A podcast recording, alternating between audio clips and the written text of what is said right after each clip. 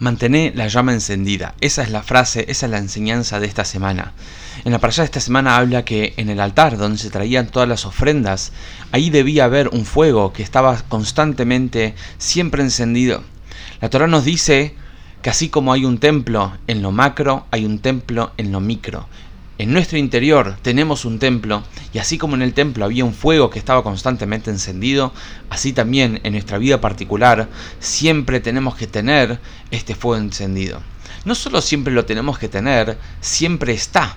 Por más que la persona pueda estar pasando por diferentes desafíos y diferentes turbulencias y diferentes eh, momentos de dificultad que a veces Dios nos pone, la persona tiene que saber que siempre está ese fuego ahí encendido, esa llama que por más que tal vez uno no la ve, pero hace falta solo acercarse, soplar un poquito, así como una brasa, vos te acercás y no ves fuego, pero lo tocas o soplás un poquito, enseguida se nota ese fuego, sale a la luz ese fuego y puede contagiar ese fuego, así también nosotros tenemos que saber que siempre tenemos ese fuego.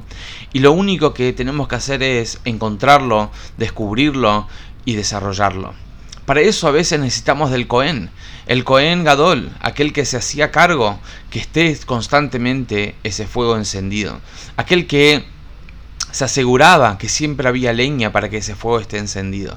Así también en lo micro tenemos un Cohen Gadol, en el Am Israel tenemos un Rebe que es quien se asegura que cada Yehudí, donde sea que se encuentre, en cualquier situación en la que se encuentre, siempre tenga ese fuego encendido, siempre tenga esa llama encendida.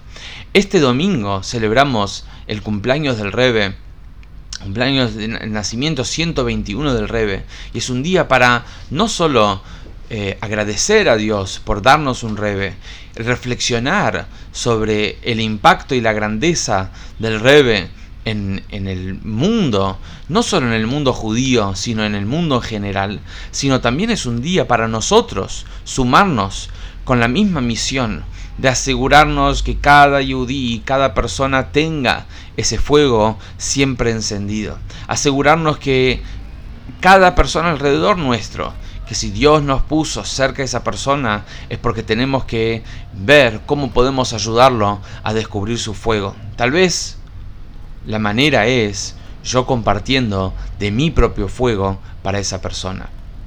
Dios, perdón, el Rebe una vez eh, se encontró con una persona que vino a 770, a la sinagoga del Rebe, muy inspirada y buscando judaísmo.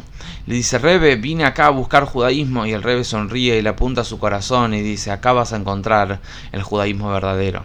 A veces uno busca afuera, pero en realidad uno tiene que saber que uno tiene la llama encendida adentro. Y cuando uno encuentra, uno busca, uno descubre y uno desarrolla esa llama encendida de adentro, eso es lo que importa.